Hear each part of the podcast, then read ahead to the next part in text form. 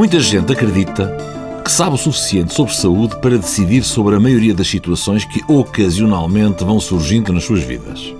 De facto, uma simples constipação, ou uma entorse, ou uma dor de cabeça são habitualmente lidadas sem tratamento ou com medicação facilmente disponível em farmácias ou outros locais de venda. E está certo que assim seja, já que a maior parte destas situações evolui favoravelmente e sem problemas. Mas quando se trata de uma doença mais complicada, de características crónicas, então a informação é muito importante. O caso mais típico é o da diabetes, em que a educação do doente, aqui entendida como a dieta que ingere, o exercício que faz, a medicação que toma, etc., é absolutamente essencial para um correto e eficaz tratamento.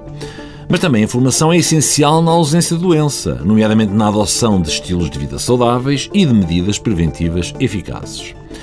Mas onde se encontra então a informação de qualidade relevante para o problema médico que o preocupa? Existem muitas fontes, claro, a começar pelo seu médico assistente. Também um programa como este, o Harvard Medical School Portugal, fornece essa informação.